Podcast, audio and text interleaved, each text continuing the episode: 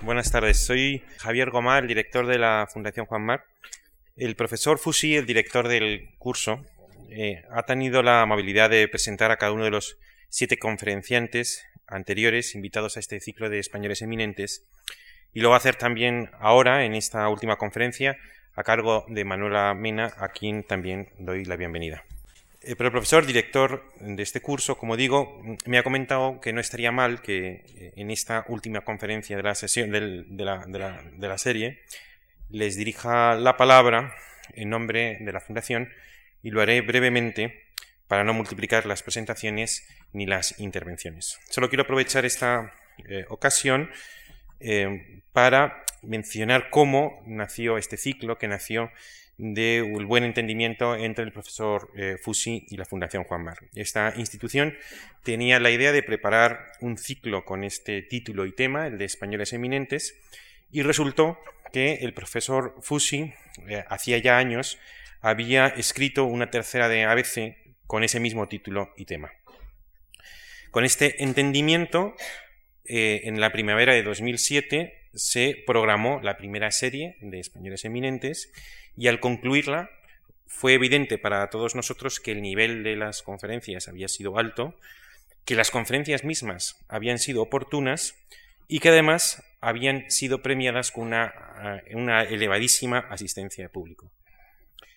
Nos basábamos en la convicción de la oportunidad de tomar conciencia de la tradición cultural intelectual de España, no tanto con una aproximación ideológica tan cargada de, significación eh, y de lucha de interpretaciones, de rivalidades y de división, esta aproximación ideológica, y en lugar de ella sustituirla por una aproximación personal y concreta apoyada en la eminencia incuestionable de determinadas personalidades españolas sobre las que, a diferencia de la rivalidad con la que estaban cargadas ideológicamente esos temas, desde el punto de vista de las personalidades que encarnaban esos valores, había un consenso generalizado.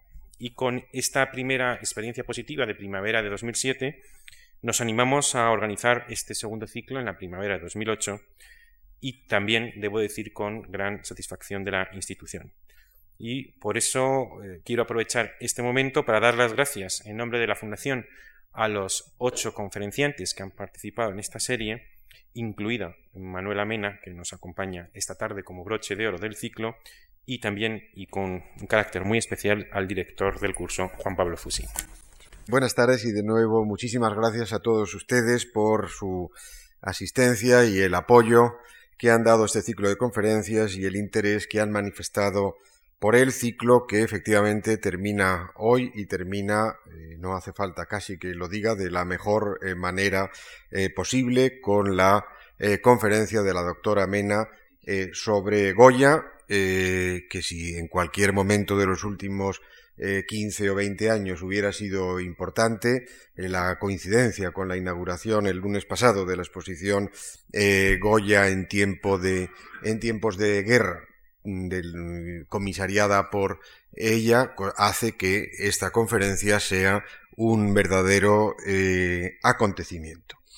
Em, quiero, antes de dar la palabra de forma inmediata a la doctora Mena, agradecer a la Fundación Marc y a eh, su director, don Javier Goma, la incitación y, eh, y, la acogida que ha dado a este ciclo de conferencias y la confianza que ha mostrado en, en el ciclo. El ciclo que, por lo menos desde el punto de vista de la organización y de la dirección, no ha podido ser más eh, satisfactorio porque creo que todos los personalidades que hemos estudiado y los conferenciantes que han intervenido han sido, a mi gusto, eh, excepcionales. Como es excepcional, les decía hace un momento, la conferencia de hoy y la presencia de la doctora eh, Mena en esta tarde hablando de eh, hablando de Goya. Les decía antes que eh, la exposición se inauguró el día 14.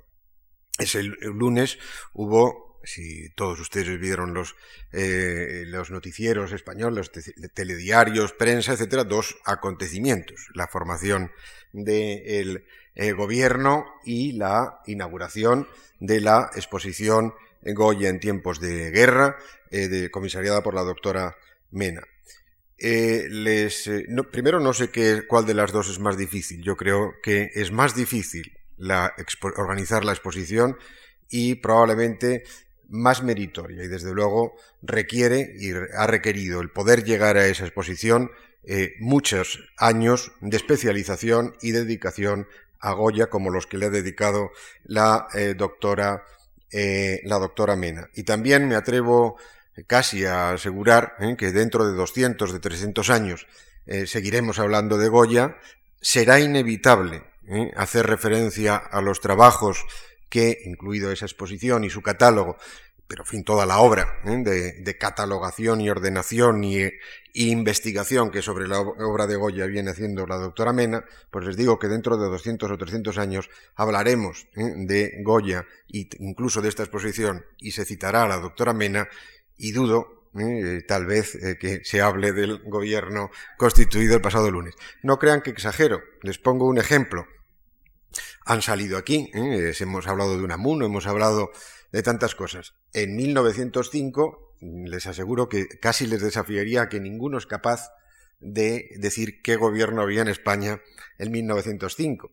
Y sin embargo, todos ustedes lo hayan leído, no lo hayan leído, lo tengan fresco o no, saben que en, 1905 se publicaron, por lo menos, la ruta de Don Quijote de Azorín, que seguimos leyendo y se sigue reeditando y se sigue comentando y ediciones críticas, y la vida de Don Quijote y Sancho de Unamuno, al cual hizo alusión precisamente el otro día don Pedro Cerez hablamos de Unamuno, hablamos de Azorín y hablamos del tricentenario, en ese caso del Quijote, y al pobre don Raimundo Fernández Villaverde de Eugenio Montero Ríos, que los dos formaron gobierno en 1905, los tenemos olvidados.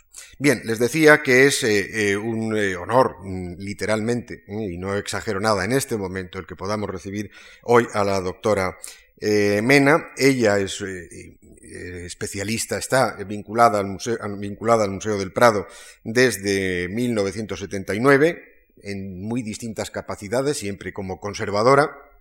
Durante muchos años fue subdirectora del, eh, eh, museo, con la inmensa responsabilidad, excuso decirles que eso supone, y desde por lo menos los años 80 he investigado el siglo XVIII y muy especialmente Goya con eh, participación ya señera en varias de las distintas exposiciones que ha habido eh, eh, sobre Goya, en algunas de ellas como Goya y el espíritu de la ilustración, como parte del equipo que responsable de la, de la exposición, en algún otro caso como Goya, el la imaginación y el capricho, me parece que es el título, como comisaria y responsable total y plena de aquella exposición.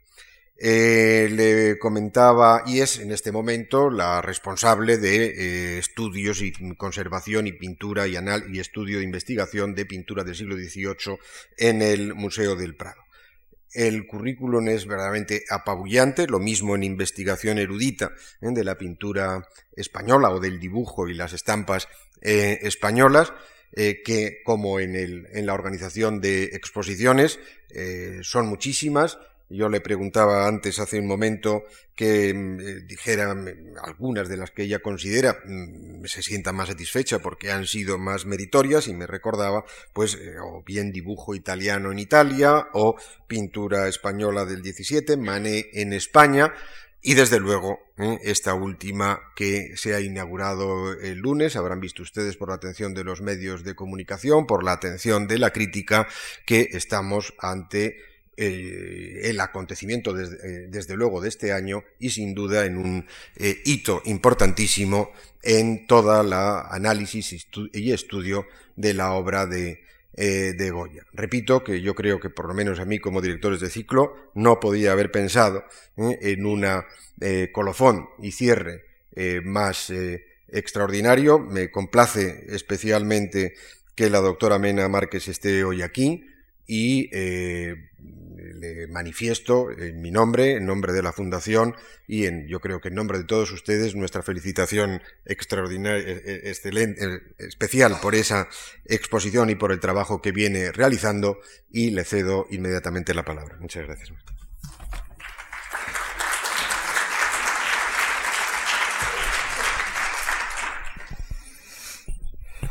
Buenas tardes, señoras y señores. En primer lugar, Como es lógico, quiero agradecer a la Fundación Marc, aquí en sus representantes y también, como es lógico, al profesor Juan Pablo Fusi, pues la invitación a participar en este ciclo. Cuando me lo dijo el profesor Fusi hace unos meses, no sé si recuerdo que era como en octubre o noviembre, por ahí, no sé, no estaba tan claro que llegáramos a buen puerto con la exposición. Em, tenía una fecha de apertura que era el, el, día pasado, el lunes 14 de abril, pero mm, los préstamos seguían teniendo muchísima dificultad y había cuadros mm, de los que todavía no teníamos ninguna seguridad. Y en, ese sentido es una exposición, y no quiero hablar mucho de la exposición porque vengo a hablar de Goya, pero está ahí presente la exposición y quizá van a verla, em, en la cual los préstamos son decisivos porque, aunque son 200 obras, está muy seleccionada. Es decir, cada obra tiene un sentido dentro de la exposición y si una obra fallaba, fallaba mucho alrededor suyo y además era irreemplazable. Con lo cual, en ese momento todos teníamos miedo de que quizá no hubiera que reducirla solamente a lo que era el 2 y el 3 de mayo y nuestros dibujos preparatorios para los desastres, es decir, las obras que están siempre en el museo. Pero eh, hay que decir que todo el, todo el Prado, desde su director, el patronato, hasta el último personaje del Prado, que nunca es último, todos somos últimos y primeros en el museo, pues ha puesto todo su esfuerzo en que esto se pueda hacer realidad y creo que es una exposición, me parece a mí, que, que puede gustar mucho, ayudar a la gente a ver muchas cosas y también porque están los dos cuadros del 2 y el 3 de mayo, recién restaurados para esta ocasión, hicimos todo el, tiempo para que coincidiera con la inauguración en este momento, en el aniversario del, del 2 de mayo de 1808. Y simplemente eso ya, simplemente esos dos cuadros, pues hacen que merezca, merezca la pena ir. Van a estar allí, van a seguir, ¿no? Van a seguir esos cuadros en el Museo del Prado, pero encajados dentro del contexto de la obra de Goya desde un periodo muy importante de su vida, como es 1794, pues se entiende mucho mejor al artista y lo que él quiso decir. Dentro de un ciclo organizado sobre grandes figuras de españolas del pensamiento, de la literatura y del arte, pues Goya ocupa una figura, en mi opinión, muy importante, señera. Antes hablábamos de si tendría que estar también Velázquez o quizá Zurbarán o Murillo, ¿no? Como otros grandes artistas, y supuestamente Velázquez es como el gran, más grande pintor, ¿no? Pero creo que a la hora de elegir a uno de los artistas españoles del pasado, Goya tiene por encima de Velázquez una, mm, una dimensión universal y también de pensamiento detrás de su pintura eh, que no tiene Velázquez. Velázquez es más el pintor puro, quizá con una carga emblemática y filosófica fuerte, pero Goya tiene una dimensión en el estudio y en la comprensión y la presentación del ser humano ya a fines del siglo XVIII, es decir, del nuevo ser humano, que, en un momento en que se ha roto ya en Francia con la idea de Dios y de la trascendencia, que es tremendamente interesante y lo pone en conexión con la modernidad, con el mundo moderno y con el mundo nuestro. Verán que he traído, no sé si son unas 40 obras de él cuando empecemos a, cuando a, verlas, em, de un catálogo que con mayor o menor precisión, pero está ahí, ¿no? Pues tiene unas 1900 obras entre pinturas, dibujos y estampas mm, atribuidas. Pueden ser menos, pero o puede aparecer todavía alguna más, pero ese es el corpus de la obra de Goya. Es inmensa. Em, y yo he traído solamente 40 obras, es decir, es muy poco, pero eh, tampoco es posible ponerlas todas y tampoco es necesario ponerlas todas, porque en cada una de ellas podemos también ver las demás o saber de qué está hablando y guiarnos en esa especie de laberinto universal que es la obra, la obra suya. Em, para la presentación de un artista como él es fundamental saber quién era, saber su biografía, cuando vive, dónde se mueve, quiénes son sus amigos. Y eso está conocido en gran medida. Ha habido estudios muy importantes de Goya que empiezan ya en el siglo XIX, Por ejemplo, la biografía de Materon, un francés, que mm, va a Burdeos cuando todavía vive allí gente que ha conocido a Goya, en fecha muy temprana, en los años 30, y ya en esa, en esa obra pues podemos tener una primera aproximación a Goya, quizá algo novelada en algunos aspectos, pero hay otros en los que es necesario leerla haciendo una interpretación de textos, una lectura de los textos, ¿no? como a la manera casi antigua, para entender qué es lo que puede ser verdad ¿no? en ese Goya eh, que nos presenta Materón. Y a continuación está Charles Iriarte, otro francés que viene a España eh, amigo de Manet, de Baudelaire, ¿no? sobre todo, que viene a España en 1865-66 y que publica la primera mm, verdaderamente vida y obra de Goya moderna que se hace del artista con catálogo de obras, al final, eh, habiendo visto las obras, se fue a iglesias, colecciones privadas, la colección de real, etcétera, ¿no? Y es ya una obra importante. A partir de entonces, los estudios sobre Goya em, están en buena parte en manos de eh, historiadores que no son españoles. No me gusta llamarlos extranjeros porque en el arte no hay fronteras, ¿no? Pero no son de aquí, ¿no?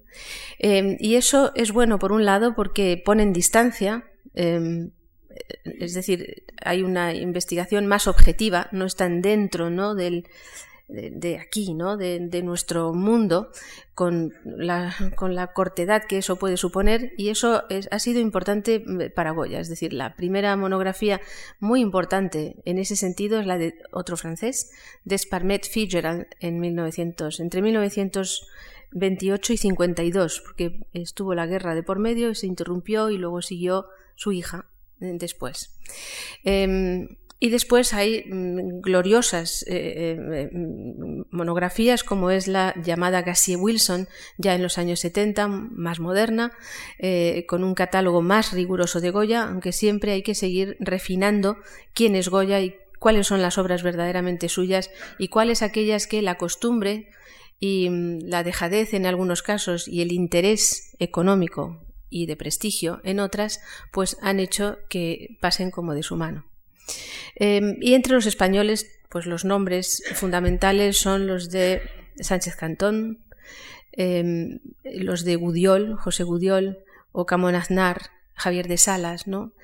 que han estudiado aspectos, facetas o también el conjunto general de la obra de Goya. ¿no? Hay grandes personalidades con enorme interés y enorme esfuerzo por entender a Goya. También entre los extranjeros Nigel Glendinning em, em, es sobre todo importante en su, en su primera monografía llamada Goya y sus críticos, eh, donde entra también en el mundo literario que rodeó a Goya y es una obra fundamental y esencial. O Eleanor Serre en el estudio de los dibujos y de los álbumes. Pero en fin, de ahí surge Goya, de ahí sale Goya y hay que en eso subrayar dos cosas. Quienes estamos estudiando ahora Goya tanto fuera como dentro de España, dependemos de ellos. O sea, seguimos las huellas que ellos nos han marcado. En mi caso concreto, las de Eleanor Serre, con quien tuve el gusto de estudiar hace muchos años, cuando no me interesaba nada Goya ni me gustaba.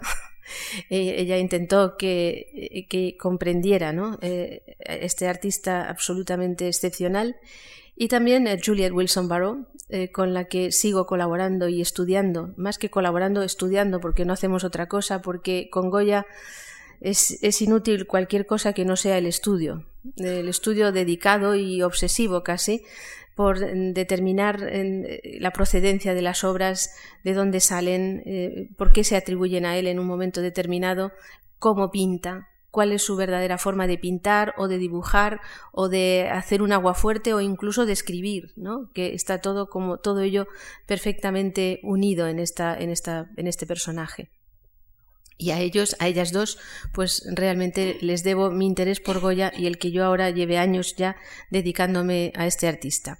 Y la otra cuestión que quería subrayar con eso es que es inútil que una sola persona pueda comprender y estudiar a Goya es imposible. Es decir, su capacidad, su diversidad, su variedad, eh, su profundidad mm, hacen imposible, creo yo, que una persona sola pueda captarle, pueda comprenderle completamente. Siempre se escapa, o bien desde el punto de vista humano, o bien desde el punto de vista artístico, pero eso es así. Y, por ejemplo, a mí lo que más me gusta hacer es estudiar una sola obra una sola, e intentar saber de, ella lo más posible, y esa es la única forma que a mí me parece de poder empezar a entender algo a Goya y aplicar eso que se ha aprendido de una sola obra al resto de su, de su vida y de sus obras también. Pero creo que es inútil que uno solo de nosotros mm, seamos tan orgullosos de decir lo sé todo del artista, lo sé todo del... Es, es totalmente imposible, ¿no? Em, también lo que mm, me gustaría subrayar es que en, las conferencias anteriores eh, le he pasado la vista por encima el otro día y, no sé si recuerdo bien correctamente todo, de todas las figuras de las que se ha hablado aquí, pero son figuras claramente intelectuales, ¿no? O sea, claramente que han tenido una educación en el colegio. ¿eh? Incluso si fue en el siglo XVI o en el siglo XVII o XVIII, ellos han estudiado en la universidad, no sé si me equivoco con eso, pero son figuras que, como yo digo, sabían latín. ¿eh? que eh, los que iban a la universidad hasta finales del XVIII, principios del XIX, sabían latín. Goya no sabía latín. Y es, es, ahí donde para mí reside el misterio y el enigma de su figura. ¿no? Em, el otro día lo decía, no sé dónde, que me parecía que para él tuvo que ser un, tener un gran complejo, ¿no? de saberse enormemente inteligente, porque seguro que él se reconocía, reconocía su inteligencia y su capacidad, y al mismo tiempo no tener la formación que tenía Jovellanos o Fray Juan de Rojas o los, eh, los, amigos, Meléndez Valdés, Moratín, es decir, todos, José de Vargas Ponce, todos los que estaban alrededor de él. Eh, no, no, sé cómo lo, cómo lo superó o cómo lo... No, no superar, sino cómo eso se enlaza con su propia vida, ¿no? Y cómo ellos, ¿no? Con ese siempre orgullo del intelectual mm, universitario, desde siempre, de creerse más que nadie, de creernos más que nadie, eh, admitían que hubiera a su lado una persona como Goya, eh, que quizá en algún caso tenían que mirar con el rabio del ojo y entender que aquello que estaban viendo en imágenes era seguramente más profundo que lo que ellos hacían. Hay uno solo de ellos que lo reconoce, que es el poeta Manuel José Quintana. Em, con ocasión de un libro que escribimos hace poco sobre Goya y la duquesa de Alba, pues me metí en todo ese mundo de la poesía, em, más que de la literatura y de, otros aspectos de la literatura, justamente de la poesía, porque, mm, como decía los clásicos ut pictura poesis, o sea, como la pintura, la poesía, o al revés. Eh, y efectivamente me daba cuenta que la poesía contemporánea y los poetas contemporáneos tenían mucho que ver con las obras de Goya y con el propio Goya, ¿no? Y justamente es este poeta, Quintana, que le conoció y fueron amigos, el que en 1804 o 5 al enviarle un libro con la publicación de sus poesías hasta ese momento, se las dedica con otro poema muy interesante en el cual reconoce la grandeza de Goya y le dice que cuando él ya no sea conocido, que cuando sus obras hayan pasado al olvido, Goya será conocido en el mundo entero, será el pintor universal el artista por el cual vengan a España a ver sus obras del mundo entero. Es muy interesante leer ese poema porque es lo que pasa, ¿no? O sea, cuando entras en las salas de Goya y ves gente del mundo entero, de todas partes, ¿no? Interesados profundamente en sus composiciones, se piensa en esas palabras proféticas, entre comillas. Y dice también de él algo importante. Hasta ese momento, como ustedes saben, Rafael de Urbino era el pintor universal y el pintor admirado por todos y al que iban a ver a Italia todos. Em, Quintana dice, Goya será el Rafael del futuro, es decir, tomará la antorcha que deje Rafael. En este momento es así, ¿no? O sea, Rafael es ahora mismo una figura, es un fantástico artista, pero es una figura que está siendo olvidada y está siendo olvidada y surge la figura de Goya y se intenta saber quién es él qué nos dijo y qué dejó para nosotros. Em, y por eso decía que sí, un poeta supo admirarle, ¿no? Eh, y, entenderle y saber que estaba seguramente por encima de ellos, ¿no? También Moratín, que era mucho más humano y más cercano, lo ve. Al final, en sus cartas, se tiene que inclinar al genio de Goya y, lo entiende, le, valora, se refiere a él, por ejemplo, con palabras maravillosas en donde aparece la curiosidad de Goya, curiosidad que es característica del intelectual, del inteligente, del que quiere saber más, siempre más, y buscar la verdad en todas partes, ¿no? Sí. Y eso le pasó siempre a Goya, ¿no?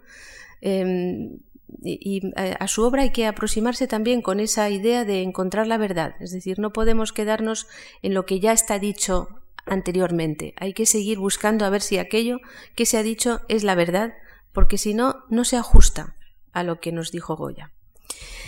Es un hombre, como saben, que no nace en el seno de una familia aristocrática o noble, sino que nace en una familia de artesanos. Su padre es un artesano, es decir, se dedicaba, era dorador y se dedicaba a hacer retablos, el dorado de los retablos, marcos, todo este tipo de cosas, ¿no?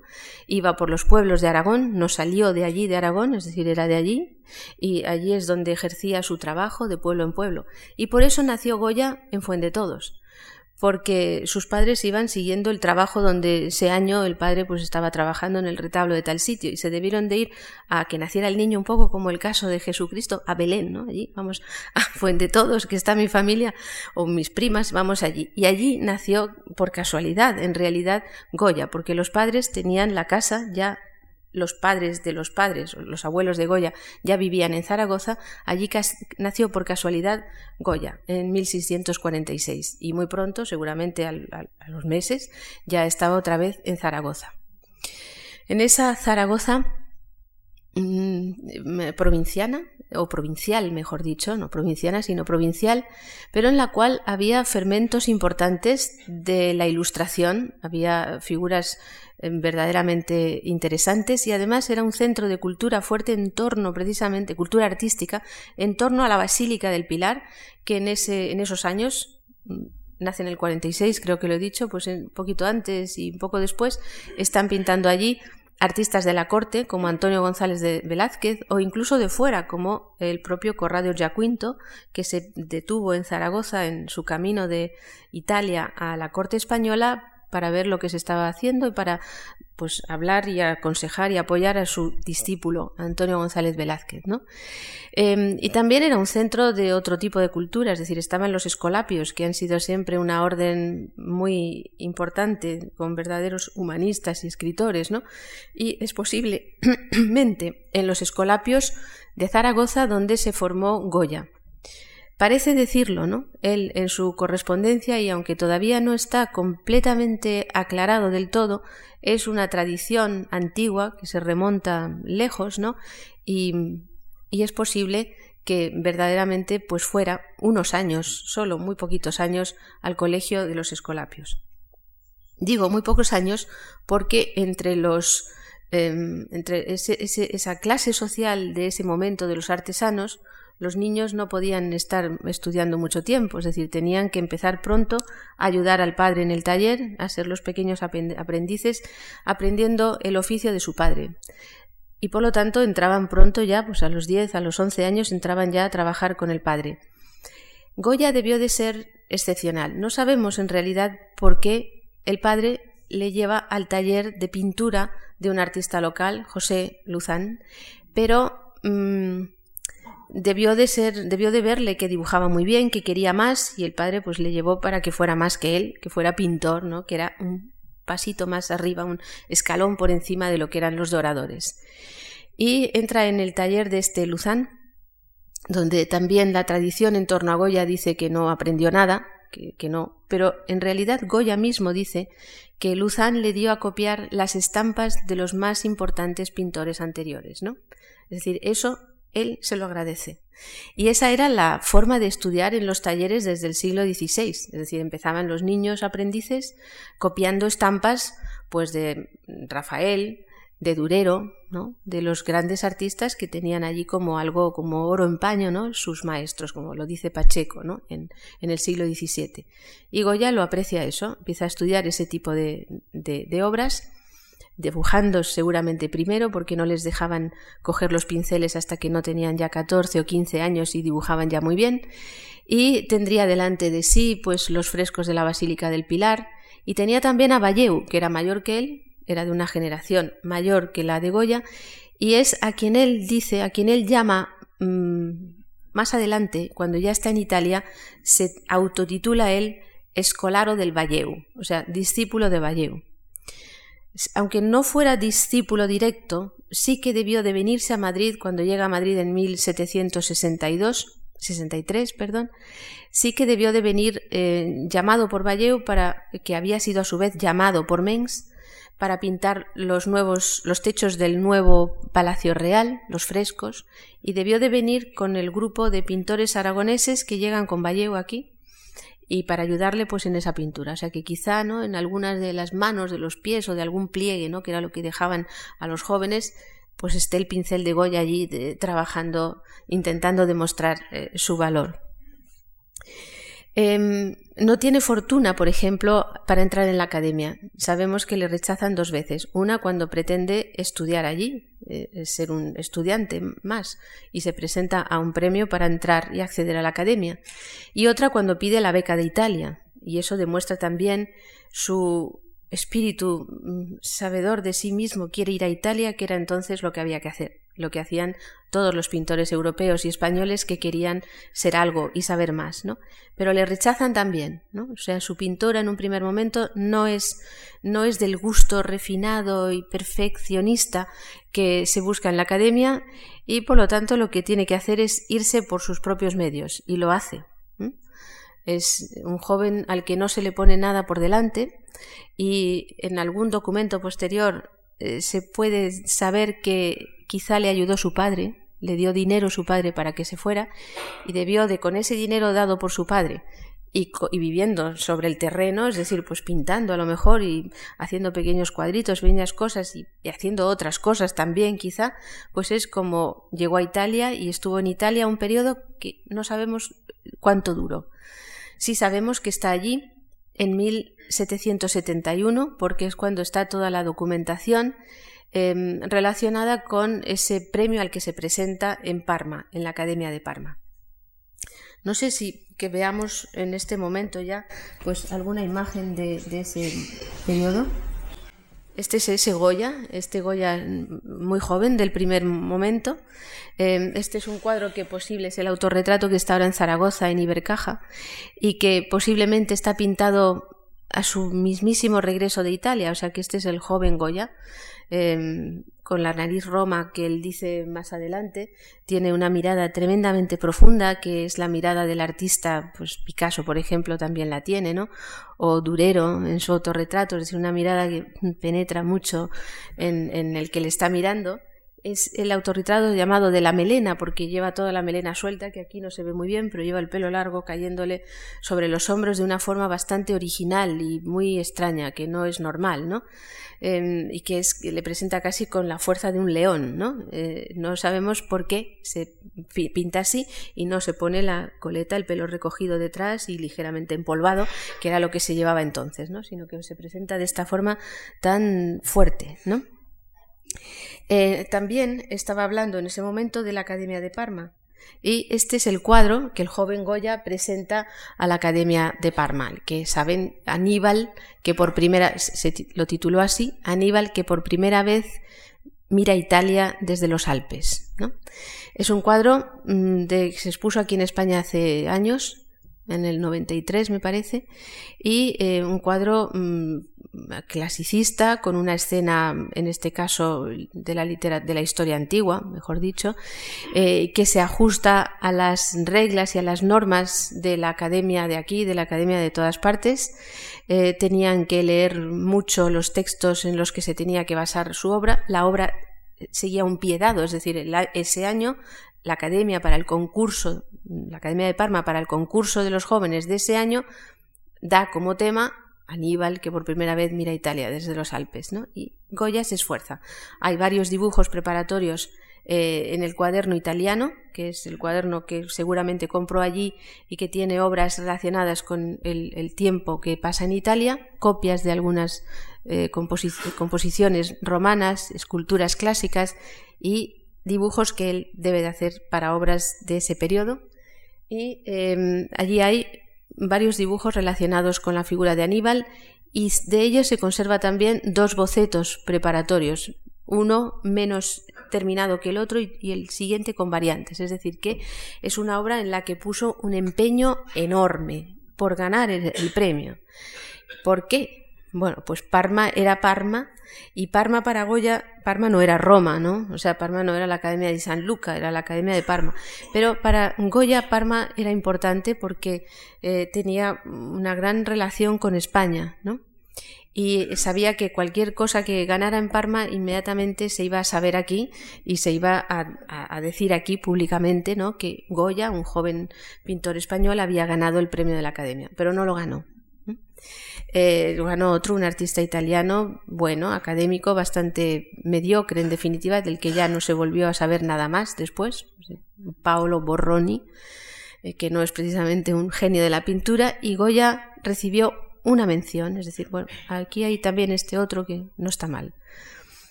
En esa obra ya, no me voy a dedicar a, mucho, ¿no? Pero en esta obra él establece, a pesar de ser una obra primeriza, ¿no? Y de mm, presentar un tema clasicista que no va a ser lo suyo, eh, en esta obra establece algunos principios ya que los vamos a ver hasta, hasta Burdeos, incluso, es decir, en los años finales de su vida. Por un lado, le interesa muchísimo la reacción humana del héroe, ¿no? Del héroe que está mirando Italia y que no lo mira como otros de, la pintura de entonces de una forma convencional, grandiosa, sino que verdaderamente eh, al ver el cuadro y bueno y la reproducción de cerca está preocupado, es decir, no está tranquilo, necesita el apoyo y la tranquilidad, ¿no? Porque le está tocando, pero no como las diosas, ¿no? Así acompañándole, sino que le toca le dice, no te preocupes, que todo va a ir bien, ¿no? Y en esa relación tan interesante entre la figura del genio, la figura femenina de la fama, ¿no? Y Aníbal, y la reacción de Aníbal, el temor de él, ¿no? Incluso en su actitud, eh, que es clásica, ¿no? Pero hay como algo hacia atrás, ¿no? Allí ya vemos un interés de Goya en revelar la personalidad y la emoción de esa figura, y eso es algo que se va a ver siempre en su pintura. Otra de las cosas que va a hacer siempre y que es muy suyo, es que presenta al héroe, en este caso es un héroe, pero después va a ser a lo mejor un loco, ¿no? Pues lo presenta en el centro de la composición, en una especie de pequeño estrado que puede ser en este caso el terreno de la montaña un poco más elevado, es decir, por encima de los demás. Ese terreno cae y detrás están las figuras secundarias, en este caso secundarias, pero importantes también, de los guerreros que le acompañan al fondo y sobre todo los de la parte derecha, pintados de azul son y de rosa, son bellísimos azul y rosa. Dices, bueno, guerreros de azul y rosa, ¿dónde están? ¿No? O sea, no, no parece muy marcial estas figuras de azul claro y de rosa, pues están en Velázquez, precisamente en el cuadro de las lanzas, los soldados de los tercios de Flandes, que eran los más aguerridos de Europa, van de azul y rosa, ¿no? Y es posible, ¿no? No sé, estoy segura del todo, pero es posible que Velázquez, eh, que Goya, perdón, hubiera visto ya el, el cuadro de Velázquez y se hubiera fijado en esa, en esa cuestión, ¿no? Y son también guerreros melancólicos, no son guerreros triunfantes, sino que llevan la cabeza gacha, que van pensando en el futuro, en el destino que les espera, si va a ser triunfante, si van a conquistar Italia o no. Ahí ya tenemos a, a, Goya, ¿no? Cómo va a ser él después en todo lo que, en todo lo que hace. Y abrir esto para saber por dónde me ando. el viaje a Italia no le sale muy bien, no gana el premio, pero sí que le debió de salir bien en tres cosas. Una, conocer la pintura contemporánea, antigua y contemporánea. Antigua, las grandes obras de Rafael y de Miguel Ángel y de los artistas del barroco, Guido Reni, etcétera, todos ellos que estaban en las iglesias de Roma, en el Vaticano y en algún palacio al que pudiera tener acceso, porque había palacios accesibles a los artistas. Después conocer la antigüedad clásica, que era la, gran cuestión de su momento, es decir, el neoclasicismo se está gestando en los años en que, en que Goya está en Italia, ¿no? Y el conocimiento del mundo clásico, de las esculturas, pues las que hubiera en Villa Medici y en otros lugares de Roma, las tuvo que ver. En el cuaderno italiano, precisamente, tenemos una copia del torso de Belvedere y otra del. ¿Cómo se llama? Del gran gigante de torso de Belvedere y el, Hércules Farnesio. Y son las dos únicas obras de la antigüedad que copia, pero son enormemente significativas porque el, torso del Belvedere, que conocerán, no lo he traído, pero bueno, lo conocen bien, eh, va a aparecer en su pintura en los sitios más insospechados, dices, eh, torso del Belvedere, ¿no? Eh, esto está basado de allí, ¿no? Es algo que se le queda muy dentro. Y eh, por otro lado también en Italia debió de aprender de verdad a pintar al fresco. ¿no? Aquí ya habría empezado con Valleu, pero Valleu no era un artista que se hubiera formado en Italia, se había formado con Antonio González Velázquez, eh, que sí se había formado en Italia, o sea, era de segunda mano. Y en, en Roma sí que debió de aprender Goya a pintar al fresco. ¿Por qué? Pues porque él sabía que el fresco y también el retrato era lo que iba a utilizar en Madrid en la corte, ¿no? Y él quería seguro que ser el un artista cortesano. Se estaban haciendo los techos de palacio, había un, un, boom económico en España, como se dice ahora, y se hacían muchas cosas. Y también el retrato. Y esas son las dos cosas que él fue también a estudiar, el retrato a través de Battoni, Mengs y tal, y los frescos, el hacer pintura al fresco, que fue realmente un maestro y además un maestro innovador desde muy pronto. Después de su viaje a Italia, cuando se establece ya en España otra vez, vamos a ver un primer periodo de tanteo donde llega y no encuentra nada seguramente en Madrid y se va a Zaragoza donde están sus padres, claro, y, le, les seguirán apoyando. Allí hay un documento muy temprano en donde figura como profesor de dibujo en Zaragoza y em, se le da un pequeño encargo que es el coreto de eh, la, el fresco del coreto con el triunfo del nombre de Dios en la Basílica del Pilar, que ya es un paso adelante, y poco después, en el 74, se le encargan los frescos em, de la Cartuja de Auladey, fuera de, un poquito fuera de Zaragoza, frescos con la vida de la Virgen realmente impresionantes, donde revela todo lo que él ha aprendido en Italia, toda la grandeza del mundo clásico, en la monumentalidad de la figura, en la belleza de los modelos, en la concepción de la perspectiva y del espacio, es decir, todo eso, y el colorido, claro, fantástico y maravilloso desde sus primeros años. Em, se casa con una hermana de Valleu. Ahí le vemos todavía también anclado en la tradición de los talleres de, desde el pasado, es decir, el, el, alumno más aventajado, el que promete, se casa con la hija del pintor o con la hermana. En este caso, Valleu no tenía hijas todavía, todavía y se casa con la hermana con una de las hermanas de Francisco Valleu, Josefa Valleu. Muy pronto, son muy jóvenes y además él dice que la conocía de cuando había estado en Madrid con Valleu, o sea que la conocía de siempre y le habría echado el ojo porque según el único retrato seguro que conocemos, pues era monilla así, con nariz respingona y graciosa, ¿no? Em, y se casa y se viene a Madrid, empieza a tener en Madrid, apoyado por Valleu, pues un trabajo importante en la corte Em, como pintor mm, de pintor todavía con contrato temporal para entendernos de cartones para tapices para la decoración de los palacios y de los sitios mejor dicho de los sitios reales. Ahí es donde empieza la actividad de Goya y es, muy, está muy contento. Es decir hay un bueno voy a dar una más adelante. Este este sí. Em, empieza su actividad de cartones y está muy contento. Se lo dice a Zapater, que es su amigo de infancia en Zaragoza, Martín Zapater, y, le, cuenta en varias cartas que está trabajando, que está haciendo esto, es decir, está contento con el trabajo que tiene.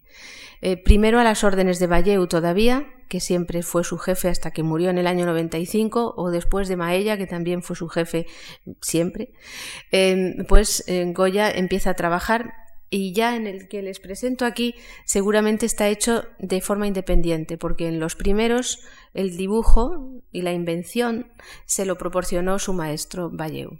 Pero aquí ya trabaja independiente y les he traído uno de ellos que es uno de los que a mí más me gustan y me interesan porque revela muy bien también el pensamiento de Goya. Veíamos en el Aníbal pasando los Alpes, como eh, tiene ahí varios detalles que son ya suyos, ¿no? En la aproximación y la representación de la figura. Y aquí también estamos ante uno de los más grandes. Él, puede trabajar en grandes, es decir, puede hacer un fresco de grandes proporciones con figuras más grandes del natural y puede trabajar también en un centímetro cuadrado, ¿no? Y con la misma perfección y la misma grandeza en ambos casos. Este es de los más grandes. Es de la segunda serie que él hace, donde ya empieza a trabajar de forma independiente, y lo sabemos a través de los documentos, en que em, especifica que se ha gastado más dinero porque ha tenido que tener un modelo de, academia, es decir, alguien, un joven que posara para él, para dibujar de él y después pasar los dibujos al, al gran cartón. ¿no? Es La riña en la venta nueva, el conocido como riña en la venta nueva porque bueno, se titula, lo titula así el propio Goya en, en la factura que pasa a Palacio por este cartón. Y es una venta, ya al fondo tenemos la venta y hay varias figuras que se ve a la derecha que han estado jugando a las cartas y han empezado una reyerta la reyerta se ha complicado y están aquí en el centro verdaderamente pegándose y en una situación más peligrosa y hay una serie de figuras que llegan al fondo. Parece así sencillo y, y que no está pasando nada más, ¿no? Como en los cartones de Valleu o los de los otros artistas que trabajan eh, con él, como son González Velázquez o eh, Maella, también hace cartones para tapices, pues em, en ellos en todos ellos son escenas de la vida popular, que es lo que les pide Mengs, para, de acuerdo con las ideas, ya saben, de la ilustración y todo eso, de acercarse al pueblo, son cosas de la vida popular, para mm, dar el cambio mm, de la vida popular actual y española de ese periodo en lugar de los cartones con escenas flamencas del siglo XVII, que era lo que se estaba haciendo hasta entonces, ¿no? Y Mengs dice, no, hay que hacer esto porque ahora esto es lo moderno y todos hacen lo mismo. Y todos hacen escenas enormemente aburridas. Aburridas en el sentido de que son puramente costumbristas, pero no van más allá. Nos gustan los vestidos, los trajes, es, muy agradable ver cómo pasean por el Paseo del Prado y se dicen hola, buenas tardes, ¿no? O cómo bailan las seguidillas a orilla del río, pero no vemos más que eso, ¿no? Se pueden estudiar los trajes, los peinados, el color, cómo era el Paseo de las Delicias, pero no va más allá. Pero sin embargo, Goya va más allá. Solamente les he traído un ejemplo de eso qué horas son ya, ¿no? voy, a, intentar ir un poco más deprisa, pero les establezco estas cuestiones, pero Goya sí que va más allá. En esta riña en la venta nueva mm, da un salto y a pesar de que es una obra de encargo y una obra para el rey, expresa sus ideas ya. Es decir, eso lo va a hacer más adelante de una forma independiente sin que se lo pida a nadie. Pero aquí ya él empieza a decir lo que le parece la humanidad, que es su interés fundamental desde el principio, el estudio de todos nosotros, de los que vivían entonces, pero da igual porque la humanidad es intemporal y universal, y es igual aquí que allí, que más allá y que antes y que después. Y eso es lo que a él le importa. Entonces ve cómo eh, define muy bien a todos los personajes. Hay varios tipos de personajes. Hay uno en el centro que está arrodillado y levanta los brazos hacia arriba pidiendo ayuda al cielo, que va muy bien vestido.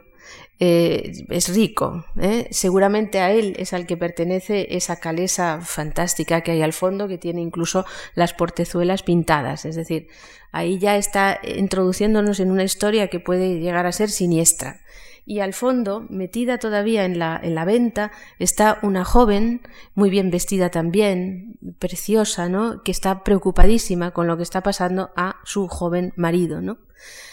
Es evidente que entre toda esta chusma eh, de la venta, es decir, gente aguerrida, mm, boyeros, em, tratantes, mm, viajeros y demás, han entendido que este joven tiene dinero, le han metido en una partida de cartas le han hecho trampas, le están ganando. Las cartas que caen de la mesa son el as de oros y el as de bastos, o sea, oros y bastos, o sea, Goya y copas. Goya nos está diciendo por qué se ha producido la reyerta con unos términos visuales muy claros y muy bonitos y muy ligeros también. Es decir, no hay ninguna profundidad extraña ni simbólica rarísima, sino que es directo, claro y con imágenes interesantes y entre todos le están verdaderamente le van a, a matar, ¿no?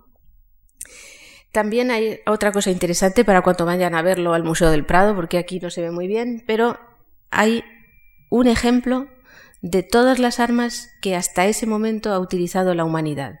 Desde una piedra, que hay uno que sujeta una piedra en la mano y con eso va a atizar a los demás, hasta el palo, una rama de árbol, em, espadas, bastones y por último, lo más peligroso de todo, a caballo, como llega siempre la muerte, ligera y a caballo, está el hombre de la derecha, terrible, que está dejando allí su caballo y que tiene ya preparada la pistola, ¿no?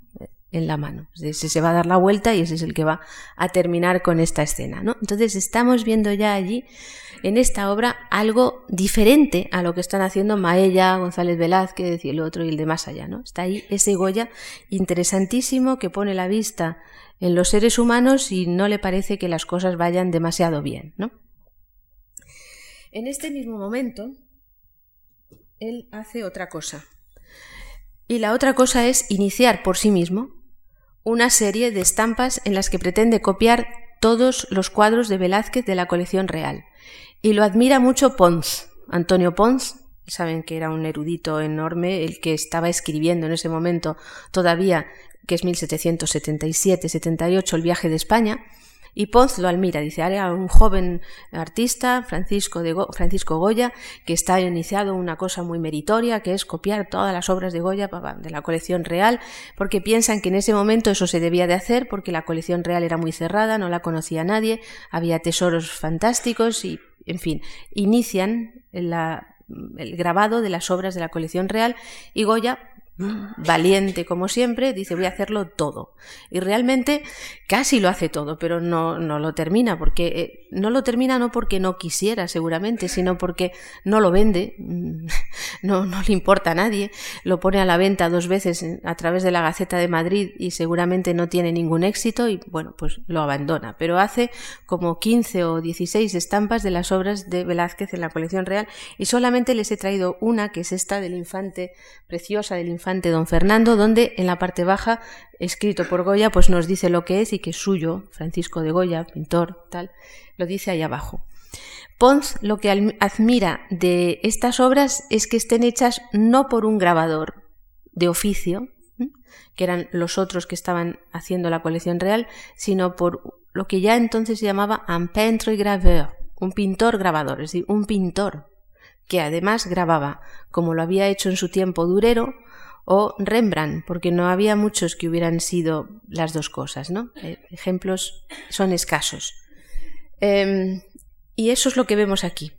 Esta composición les traigo la última etapa de más de 10 estados en los que él ha ido empezando desde el principio con el fondo claro, con el fondo más oscuro, cambiando al rey, hasta conseguir esto que es una estampa magnífica donde utiliza casi, no llega al agua tinta porque es todo agua fuerte, pero llega a las esfumaturas, a la delicadeza, a la transparencia y a la sombra, el negro y el blanco de una estampa de, de más profundidad, ¿no? de más elaboración. Y sobre todo también Velázquez ya es un maestro importante, pero Goya hace que su Fernando, que su infante, esté vivo también. O sea, que no sea una copia exacta de Velázquez, sino que es él mirando a Velázquez. E incluso le cambia, eh, digamos que intenta también entender cómo fue este personaje y aparece como con los ojos más abiertos, más curioso y más humano, que es otra de las características de los retratos de Goya, que entra rápidamente dentro de la persona y saca hacia afuera todo lo que el otro tiene más oculto o que además nadie, no se, nadie se lo ha visto todavía. Em, inmediatamente después, eh, aquí en este momento, cuando ha hecho esta serie de grabados, hace otro grabado muy importante que es el agarrotado.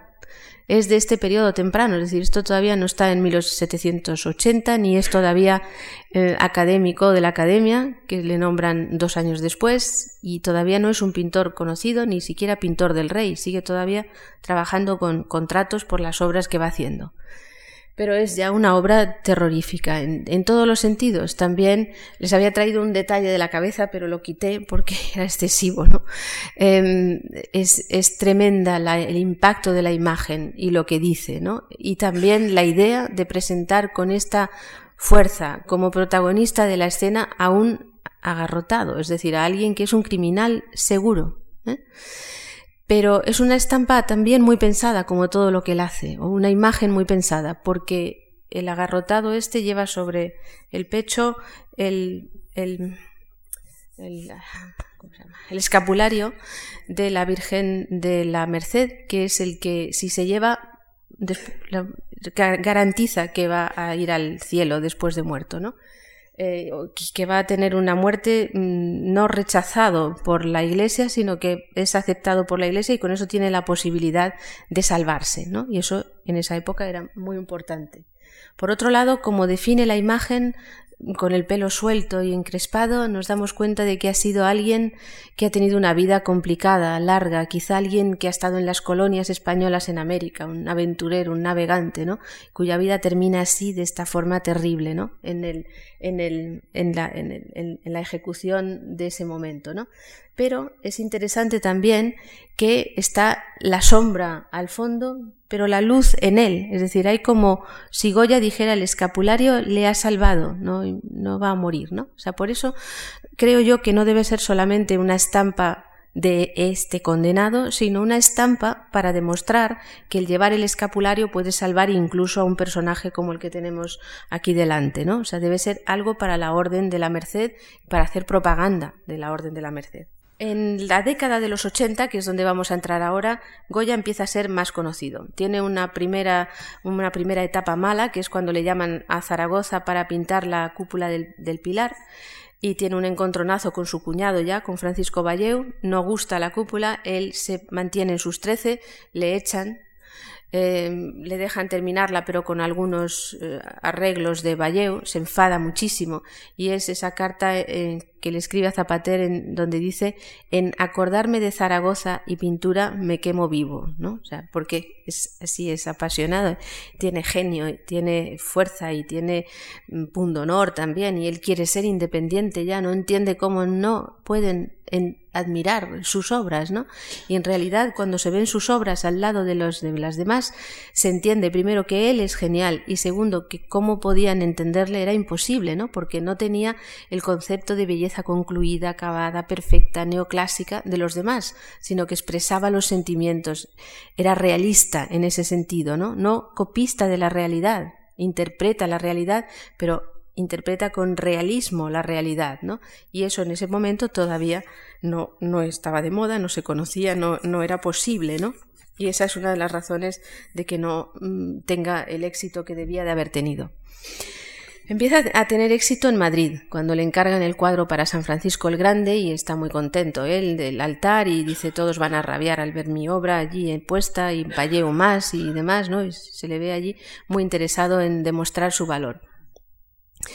Es también un momento en el cual hay varias figuras que le apoyan. Florida Blanca se hace retratar por él 1700 81-82, Jovellanos también, cuando llega a Madrid le hacen académico de San Fernando, pues también se hace retratar por Goya en el retrato de joven, no el que está en el Prado, sino otro que estará en, en Oviedo.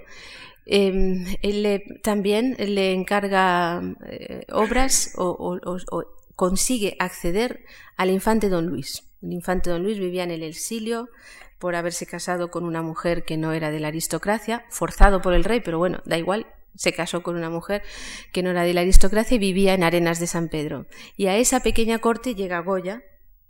Todavía no es muy clara cuál es la conexión, si es a través yo me inclino a pensar que es a través de Florida Blanca, que siempre mantuvo muy estrechos contactos con el infante don Luis y le ayudó y le apoyó y le protegió, incluso en este periodo difícil de la vida de don Luis. Y es seguramente para mí a través de Florida Blanca. Otros piensan que es a través de un, em, de una especie de mayordomo de palacio que era mm, pariente de un cuñado de Goya, ¿no? no sé, no creo, no creo que el infante pues siguiera los consejos de su mayordomo, ¿no? Aunque a lo mejor sí, pero me inclino más a pensar en Florida Blanca, que dice este es el mejor pintor ahora joven y va a ir allí a hacerte los retratos que tú quieres, ¿no? Y allí hace varios retratos de la familia y el mismo Goya dice que eh, había habido otros pintores antes, pero que realmente el infante le, quiere a él, le, gusta lo que él hace y va a volver también al año siguiente, ¿eh? hasta que muere el infante. El retrato más importante que hace, de golpe ya, de entrada, es el retrato de la familia completa del infante, con las figuras de tamaño natural y es casi más grande que el retrato de la familia de Carlos IV, es decir, es imponente, ¿no? Está en Italia, como saben, en una colección, una fundación, y es una obra magnífica en la forma tan sabia en que va mezclando todo, es decir, pone la nobleza del infante de familia real con el rostro de perfil como en las monedas, es decir, hay una sugerencia sutil de que él podía haber estado en las monedas en lugar del rey, de su hermano Carlos III, ¿no? que era a él al que correspondía y a sus herederos a los que correspondía el trono. Y eh, hay también la pequeña corte a su alrededor y los niños al lado y el propio Goya dentro, ya con el cuadro dentro, es decir, habiendo entendido y utilizando el mensaje eh, de las meninas, el mensaje de poder de las medinas, meninas con el pintor dentro de la composición. Desde luego el infante don Luis le ayudó, es decir, le ayudó a sobresalir, aunque estaba fuera, aunque sus obras se quedaron allí, pero el que Goya hubiera estado pintando para el infante don Luis no era nada despreciable, e inmediatamente después de su contacto con don Luis consigue el mecenazgo de los Osuna, ¿no? Y ahí es ya donde realmente vemos a Goya poner pie en la corte, de verdad, ya. Y a partir de ahí eh, es cuando dice que ya no pinta más que para los más grandes, que le va muy bien en la vida, se compra coche rápidamente, en el cual tiene un accidente de coche, como, como cualquier hijo de vecino, y em, empieza verdaderamente también a tener amigos interesantes. Es decir, hasta ese momento sus amigos han sido compañeros pintores, vecinos, mm, nada demasiado interesante, ¿no? Pero a partir de ahora ya realmente eh, conoce a gente importante con la cual ya se codea. Quizá desde un punto de vista él siempre un poco por debajo, todavía, ¿no? Pero ya habla con otros académicos, con otras figuras importantes de ese momento. Em, es decir, empieza ya a ser reconocido, a ser conocido como un artista al que hay que tener en cuenta. Hace las paces con Valleu, que desde la cuestión de la cúpula del Pilar habían roto por completo todas relaciones y esa paz con Valleu le lleva al nombramiento de pintor de cámara, que era importante, con un sueldo importante al año. Es ya académico de San Fernando por aclamación desde 1780 y eh, la vida le va bien. ¿eh? Y además él pues es un hombre tremendamente económico, sabe haber situado muy bien a través de sus amistades de Zapater, que le aconseja lo que tiene que hacer con sus ahorros, e incluso de Cabarrús, ¿no? que es en ese momento el, que ha, el, ministro que ha hecho el Banco de España, el Banco de San Carlos, y a través de todos ellos él tiene allí sus ahorros y como le dice a Zapater, le dice, no, no creas que tengo los doblonazos florecidos, ¿no? O sea, los doblones se le florecen y se hacen cada vez más doblones, ¿no? Está muy bien situado ya en la vida en, ese, en esa segunda eh, parte del, del, del, decenio de 1780, eh, sigue pintando por un lado cartones para el palacio, para, para el rey, eh, los, de los cuales les he traído uno que es, pues como saben, absolutamente maravilloso, como es el de la, el boceto para el cartón de la pradera de San Isidro, que se interrumpió por la muerte del rey. ¿no? Estamos ya en esos años finales de 1780. Es una obra también de las mismas características que las anteriores. Precisión, minuciosidad, sentido del humor, historietas siempre que puede, que tienen no un carácter local y preciso, sino que se puede dar el salto a lo universal. Esto es igual que una pradera de San Isidro en París o en Berlín o en Tokio, ¿no? Están las mismas intrigas, los mismos amores, la misma, el, mismo, eh, el mismo sentido de la vida que hay en, en cualquier sitio, ¿no? Es una obra realmente prodigiosa, maravillosa y una de las vistas más bellas de Madrid en ese periodo, ¿no? Realmente es al mismo tiempo topográfica, fiel a la topografía y a los monumentos que había ya en ese momento y al mismo tiempo de una enorme poesía en la utilización de la luz y de la presentación de la ciudad alegre y confiada todavía al fondo. Es la época de Carlos III, es una época em, progresista también, los ministros progresistas están en el poder, hay dinero, empieza el comercio, es floreciente, es decir, es un periodo de tranquilidad. En 1789 muere Carlos III, suben al trono Carlos IV y María Luisa, que realmente apoyan a Goya desde el primer momento. Goya en ese momento ha tenido ya ocho hijos, de los cuales solo le queda el último, Javier, que ha nacido en 1785 y que es el último hijo que tuvo Goya y el único que quedó de él. En 1790 Goya tiene un susto tremendo y lo escribe porque su hijo tiene viruelas, que como saben era una enfermedad mortal en la época. Se estaban haciendo vacunas y se estaban haciendo experimentos con la vacuna de la viruela que en España son muy avanzados y muy tempranos, muy pronto, se empieza a utilizar la vacuna contra la viruela aquí, incluso antes que en Inglaterra. Y eh, Goya pues mm, está también cerca de las personas que lo favorecen. Por ejemplo, la duquesa de Osuna es una de las figuras que más favorecen el estudio de la vacuna contra la viruela. Em, lo digo esto porque su hijo está enfermo de viruelas a punto de morir en 1791.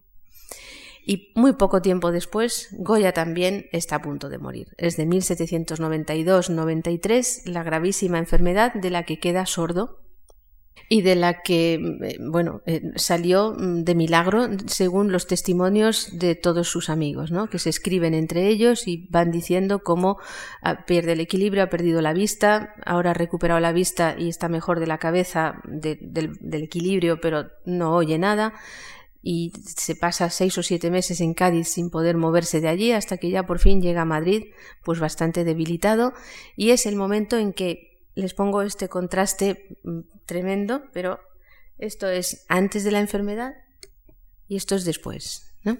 Estos son los cuadros, uno, uno de los pequeños, de las pequeñas hojalatas que hace en 1793-94 presentadas a la Academia de San Fernando para que los vieran los académicos y para intentar venderlas de forma independiente, porque son estas doce obras que hace en ese momento, como él dice, para recuperarse económicamente de los dispendios que me ha llevado la enfermedad y también para ocupar la imaginación, eh, sacarla del pensamiento de los males que ha tenido y tal, y hace obras, aparte de la clientela, que él presenta como que con la clientela y las órdenes de la clientela el capricho y la invención no tienen ensanche. Es decir, él busca que su imaginación y sus ideas se puedan expresar con libertad.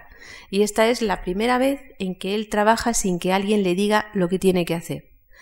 Em, no sabemos si las pudo vender bien, él hace algunas sugerencias al viceprotector de la academia de a dónde los tiene que enviar para ver si se venden, pero en fin, eh, seguro que las vendió en ese periodo y son obras en que de dramatismo creciente. Es decir, es una serie que empieza con toros, pero esos toros no son una fiesta alegre, sino que es una fiesta brutal, terrible, violenta, donde el ser humano está presentado como un ser cruel, eh, más irracional que los propios animales y con menos dignidad. ¿no? Es, una, una serie verdaderamente tremenda. Y la segunda parte de esa serie, que empieza con los cómicos ambulantes, parece tratar sobre lo irremediable del destino humano. Es decir, eh, lo vemos en cada uno de ellos en que nos plantea situaciones en las cuales el ser humano mm, no, no puede salir de ellas, está abocado a la muerte, como en el naufragio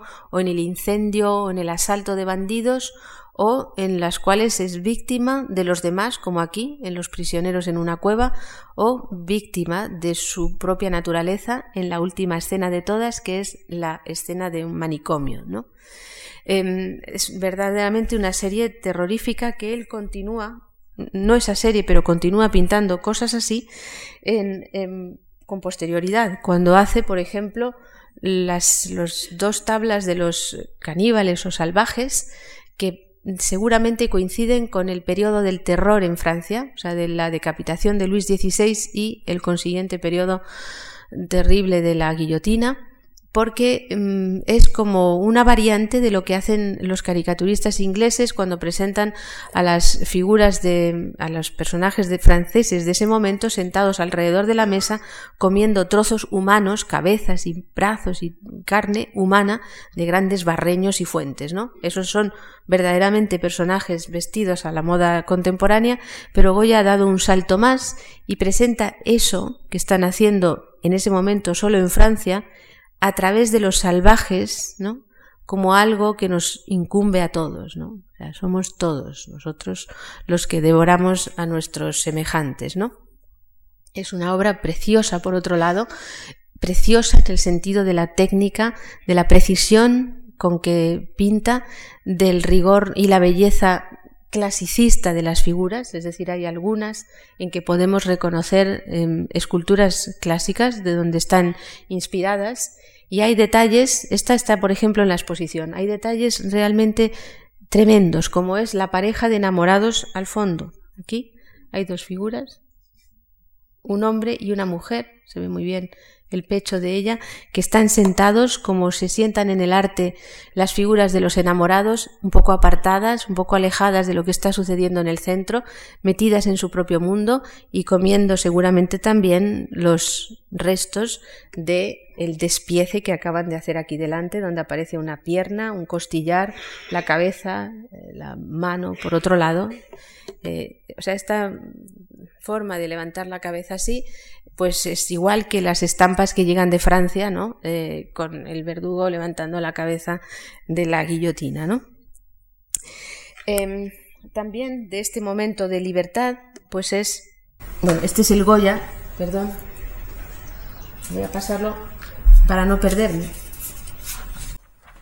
Este es el Goya que tenemos ahora, ¿no? Vieron el primero con la melena y este es el Goya justo de este momento, pues esto es aproximadamente en 1795, en este pequeño dibujo heroico, ¿no? Es un Goya con el pelo revuelto, mm, eso en la iconografía desde el Renacimiento significa la representación del genio creativo, ¿no? A través del pelo y sus puntas es lo, lo que hay dentro sale hacia afuera, ¿no? Entonces está presentado así con un gran medallón que es como los medallones de las órdenes militares, pero en lugar de ser una orden que no recibió hasta que no se la dio José Bonaparte, pues eh, pone Goya, ¿no? Con gran orgullo. Allí está este Goya casi jupiterino, ¿no? Que vemos en 1795.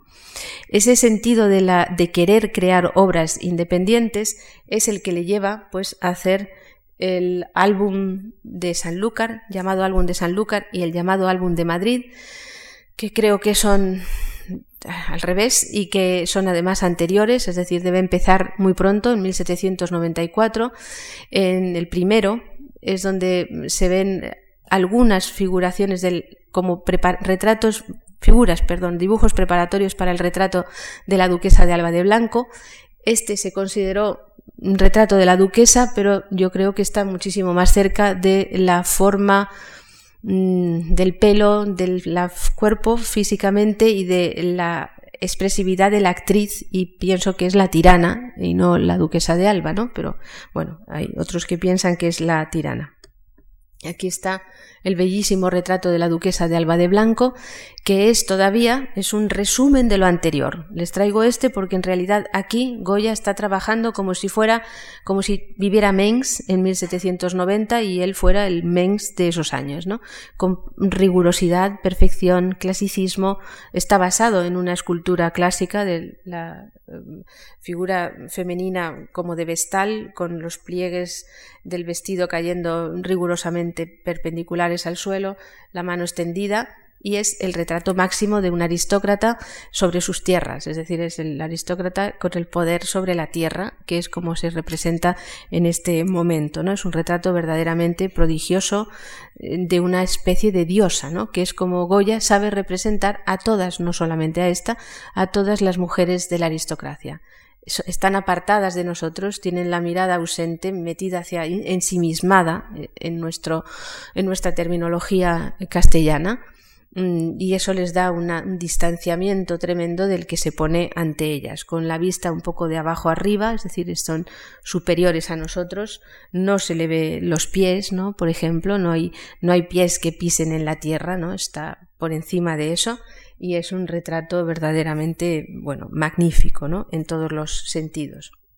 Pero inmediatamente del primer álbum, que es el anterior, pasa con rapidez a este otro tipo de dibujos, en este que se llama Parte en la Vieja, que tiene, ver con, que tiene que ver con escenas del carnaval gaditano, en donde aparece la deformación física. Yo no lo llamaría caricatura, porque la caricatura es el retrato de una persona con los rasgos alterados para producir diversión.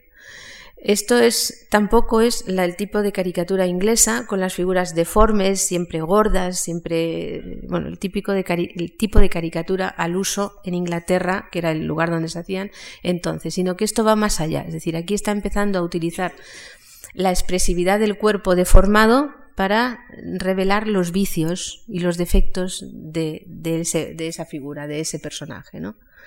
Eh, la estupidez, la ignorancia, la maldad, la crueldad, eh, todo eso aparece a través de las deformaciones que él hace. De estos álbumes primeros de dibujos es de donde surgen los caprichos. Los caprichos les he traído solamente el sueño de la razón produce monstruos porque creo que es impagable tener esta obra en el mundo. No sé por qué, ¿no? Me parece que es igual que tener la novena sinfonía de Beethoven o un cuarteto de, él o, o, una ópera de Mozart, ¿no? Es algo fantástico que nos haya dejado esto para, primero por la belleza enorme y segundo por la intención que existe detrás y tercero por revelar algo del ser humano de esta forma fantástica, ¿no? Es, es algo que yo creo que deberíamos de tener todos puesto en nuestra habitación. El sueño de la razón produce monstruos, porque estamos en el siglo de la razón y Goya está dentro del mundo de la razón. No es un loco, es todo lo contrario. Es el hombre más razonable de ese periodo. Em, todo lo que expresa va a favor de la razón, a que no nos dejemos arrebatar por los monstruos de la irracionalidad, de la crueldad, de la violencia y de todo eso, ¿no? Es una obra realmente maravillosa y excepcional, ¿no? Que estuvo pensada como frontispicio de los caprichos y luego dejó dentro de esa serie eh, genial en donde que le hizo conocido en todo el mundo. Es decir, es a partir de los caprichos y de 1800 y de las pocas obras, de las pocas copias de los caprichos que llegan fuera de España a Francia a través, por ejemplo, de los soldados franceses que se las compran, ¿no? Pues eh, como mm, se conoce el nombre de Goya pronto fuera de España. Bien, en ese periodo tenemos ya retratos de sus amigos, es decir, no ya retratos por encargo de figuras de la nobleza, que era lo habitual, sino retratos de alguien que a él le apetece dedicarle un retrato, que es su amigo Martín Zapater. Es un retrato nuevo, mucho más directo, más cercano, más abstracto, em, sin necesidad de ninguna mm, eh, parafernalia alrededor, ni tierras, porque Zapater tenía tierras, pero no era la posesión de la tierra, de la nobleza, em, ni los muebles de lujo, ni nada, sino es él solo, solo, ante un fondo neutro, con su magnífica mirada, con su magnífica presencia, ¿no? Eh, eh, eh, un retrato absolutamente maravilloso, ¿no? Pero también está el retrato del político, ¿no? No es ya el retrato del aristócrata, sino que también Goya hace el retrato de los poderosos. En este caso, como ejemplo de ello, pues el mejor es el de Jovellanos, que es el gran político ilustrado y frustrado también porque pierde el poder muy pronto, porque no se reconoce ni se quieren aceptar hasta el fondo sus ideas y él se desanima porque es un melancólico, como está representado aquí en esta, en esta obra, ¿no? Eh, sus amigos poetas le llamaban Jovino el melancólico y así se le representa. Es decir, el gesto de apoyar la cabeza en la mano es el, el gesto de los que han nacido bajo Saturno y están dominados por la melancolía, que es la parte creativa del ser humano, ¿no? Es un retrato también impresionante, lleno de pequeños detalles iconográficos alrededor, como la figura de Minerva detrás, es decir, la diosa de la sabiduría, que es la que preside la mesa de este personaje, es decir, es todo ello una obra muy compleja, no un retrato así vulgar, realista de un día que se sentó Jovellanos a la mesa, ¿no? sino que es un retrato enormemente pensado, ¿no? También es el momento en que las brujas, a través de los caprichos o de sus propias eh, pinturas, mm, eh, aparecen dentro de la iconografía de Goya. Voy a tratarlas muy brevemente porque es una de esas mm, partes de la obra de Goya que es enormemente admirada y que ha dado lugar a numerosas copias, reinterpretaciones, falsos, etcétera, etcétera, a todo lo largo del siglo XIX. Pero Goya pintó muy pocas, pintó solamente esta serie para el duque de Osuna y las que aparecen en Los Caprichos y alguna otra en sus álbumes de dibujos, pero no es algo mm, demasiado eh, explotado en su obra. Y son siempre, o sea, no cree en las brujas, como no cree la sociedad de su tiempo, pero las utiliza como símbolos y alegorías del mal en todas sus vertientes. En esta es la vertiente de las brujas que hacen desaparecer a los niños, ¿no? Porque a él le han desaparecido ocho. La mortandad infantil era tremenda. Eh, uno de los cuadros pienso yo que está dedicado a la viruela ¿no? y, a la, y a la vacuna, pero en fin, es, es, muy complejo y tendría que dedicar toda una clase a eso, ¿no? Pero en esta ocasión ven a una bruja llevando un cesto de niños, a otra agujereando a un niño pequeño, ¿no? Para hacerle daño a lo lejos y para que muera, mientras que la otra, las otras aterran al padre, ¿no? Es la figura de hombre que está arrodillado ahí pidiendo, por favor, que no le maten más, porque la bruja le está contando, ¿no? Le está diciendo uno, dos, tres, cuatro, ya te he matado cuatro y voy a seguir, ¿no? O sea, voy a seguir quitándote hijos, ¿no? Esta de aquí de la izquierda es la que está contando, ¿no? y es verdaderamente una obra mm, increíble, ¿no? Por la profundidad del pensamiento y por la forma de expresarlo, por el terror y por la oscuridad del fondo, es decir, por todo ello, realmente es una obra prodigiosa. Esta es otra de las brujas, voy a pasarlo porque, bueno, está es muy compleja y en este momento pinta Goya por fin a Venus, ¿no? Porque es Venus, no es una maja, es la maja es el título posterior, Venus es el título que se le da en ese momento, con el que se le reconoce en 1800 cuando se cita por primera vez y como la cita el hijo de Goya cuando se refiere a esta obra y dice las Venus que pintó para el príncipe de la paz, ella. La desnuda, la vestida está pintada después, varios años después, y seguramente pues para hacer algún juego, para tapar a la otra, etcétera, pero es posterior. En origen, lo que pintó fue una Venus que iba a estar colocada en la misma sala en que estaba la Venus del espejo de Velázquez y otra Venus atribuida entonces a Tiziano, ¿no? Es decir, Goya se pone también al nivel de los grandes pintores de la antigüedad que él admiraba, Velázquez y Tiziano con su Venus moderna, ¿no? porque es una Venus moderna, aunque él se haya empeñado en hacer una Venus clásica, una diosa mitológica, pero en realidad no hay nada que nos indique que sea Venus, no está Cupido por el fondo jugueteando con sus flechas, no hay nada, es la Venus moderna, la mujer moderna, o sea, es el paso entre la Venus antigua y la Olimpia de Manet, ¿no? Ahí se imprime esta composición fabulosa y bellísima, perfecta, ¿no? de Goya.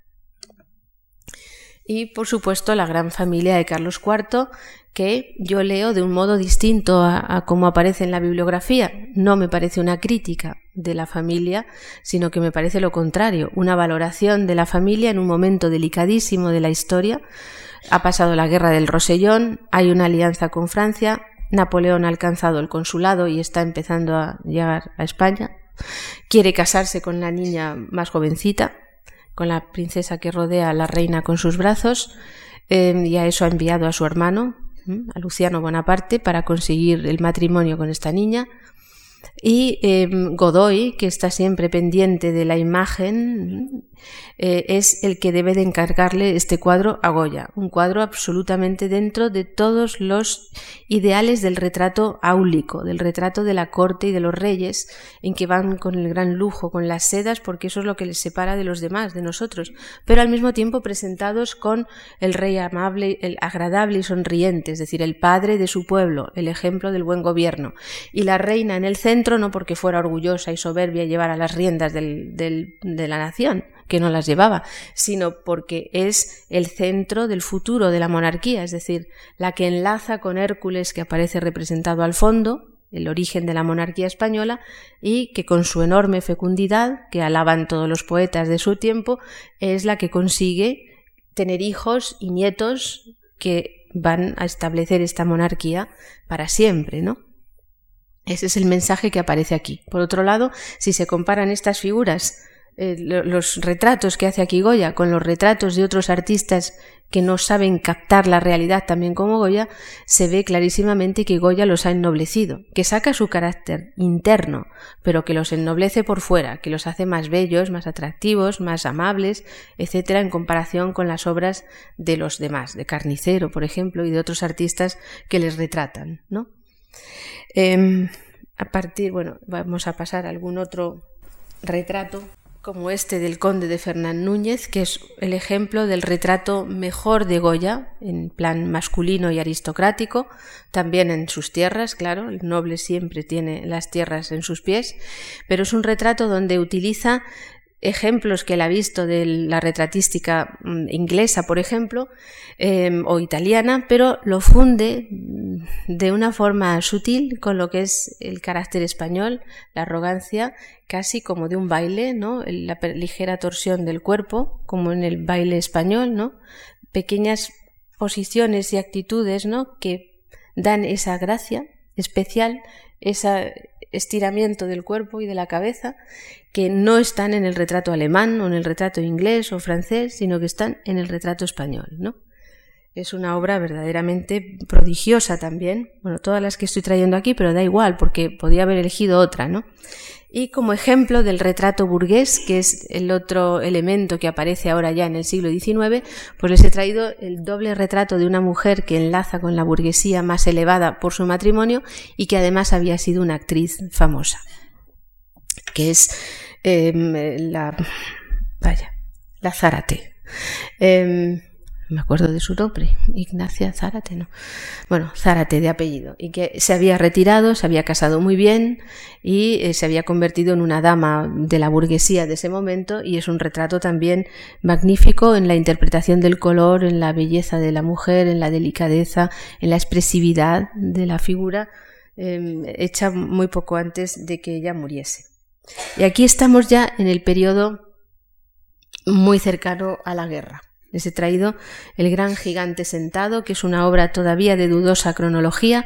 No podemos saber exactamente si se refiere a, como una especie de Saturno al tiempo, porque es una figura que mira hacia atrás, pero está sentada hacia adelante, es decir, establece el paso del tiempo y es posible que establezca el paso a un nuevo siglo y sea de 1800 o es posible que anuncie o que sea ya del periodo de la guerra anunciando un tiempo difícil, pero es una figura positiva, es decir, no es algo negativo, no es un gigante que asuste, es un gigante que protege o que le sentimos como cercano, ¿no? Es una obra también de muy pequeño tamaño, es una aguatinta de una técnica fabulosa en la cual las figuras están abajo y aquí aparece el río, que es como un símbolo del río de la vida, ¿no? Es una obra. Eh, Goya es un artista metafórico, es decir, utiliza la realidad para crear metáforas visuales, ¿no? Y a continuación, pues nos metemos en el periodo de la guerra. Nos metemos a través de algo excepcional que él hace, que son una serie de bodegones magníficos donde la muerte, el despiece de, las, de los seres ya muertos o a punto de morir en algún caso, ¿no? Em, pues están muy cerca de lo que hace en ese mismo momento en los desastres de la guerra, ¿no? O sea, en que con toda crueldad está señalándonos escenas de una violencia inaudita, eh, irracional, degradante contra el ser humano, como esta, eh, en que los franceses evidentemente han hecho esto, eh, empalar a un hombre en, un árbol cortado, esta otra donde no está tan claro quiénes son los que han cometido esta salvajada, ¿no? Porque lo digo porque la cabeza de la derecha con esos grandes bigotes es una forma de representar en Goya a los soldados franceses, ¿no? Y entonces no sé si son españoles eh, muertos por los franceses o eh, franceses muertos por los españoles, porque en los desastres de la guerra, como en el 2 y el 3 de mayo, consigue un equilibrio total y no se pone a favor ni de unos ni de otros, se pone a favor de denunciar lo irracional de lo que ha sucedido, y por eso lo titula Fatales consecuencias de la sangrienta guerra de España él. Esas son sus palabras. Desastres de la guerra es un título posterior de 1872 cuando se hace la primera edición de estas obras que no se publicaron en su momento por ser demasiado atroces, creo yo. Pero son dos obras que pueden resumir eh, todo su, toda la violencia de Goya contra la violencia de la guerra. ¿no? Y eso es lo que está haciendo en los años de la guerra junto a los bodegones, junto a las majas al balcón, junto a retratos de personajes del gobierno napoleónico, de ministros de, José Bonaparte o de generales de Napoleón. Inmediatamente después de la guerra, pues hace las dos grandes escenas del 2 y el 3 de mayo para que conmemoran ese año o iban a conmemorar en ese año el alzamiento madrileño que era el que había producido a su vez en cadena el alzamiento contra los franceses en el resto de España. Ahora, después de la restauración, estas dos obras se ven con absoluta claridad como una unidad, son como un díptico. La una se refleja en la otra y la otra se refleja en la una.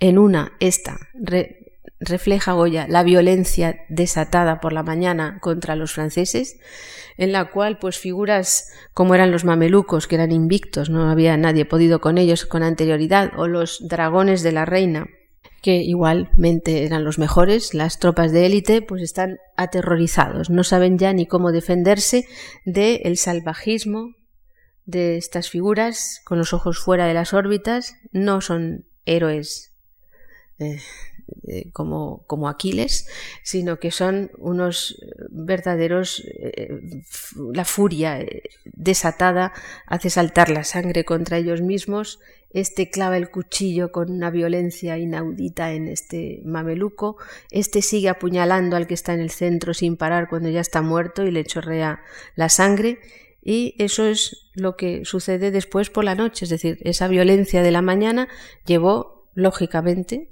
dentro de la lógica humana, a que los otros emplearan contra los madrileños la misma violencia que no termina, que no cesa. Es decir, aquí han muerto, aquí están a punto de morir, aquí están llegando al escalón que les separa de la muerte, aquí las pequeñas sombras de sus cabezas indican que hay otro grupo que llega y aquí todavía hay otro más que sale de la puerta y todavía se dirige aquí. Y ninguno de ellos es un héroe, es decir, ninguno está valientemente acercándose a la muerte. Este grita con desesperación porque esto no es un Cristo, sino que los brazos mucho más arriba son los brazos de la desesperación y del terror, como en el incendio del Borgo de Rafael, por ejemplo.